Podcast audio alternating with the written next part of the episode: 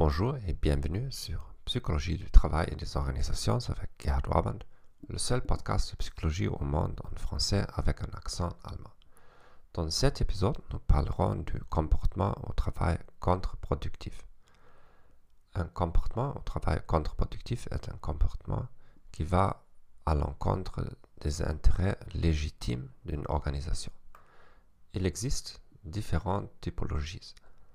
La typologie de et Sackett comprend vol de propriétés, destruction de biens, utilisation abusive des informations, utilisation abusive du temps et des ressources, comportement dangereux, faible assiduité, mauvaise qualité du travail, consommation d'alcool, l'usage de drogue, action verbale inappropriée, action physique inappropriée. La typologie de Robinson et Bennett comprend déviance de la production impliquant des comportements comme partir tôt, travailler intentionnellement lentement ou prendre de longues pauses. Déviance de biens impliquant le sabotage d'équipements, le vol de biens et la perception de pots de vin.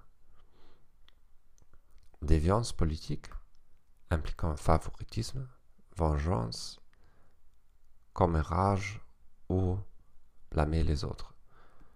Agression personnelle impliquant harcèlement, violence verbale et mise en danger. Les comportements de travail contre-productif sont en corrélation, entre autres, avec les facteurs suivants.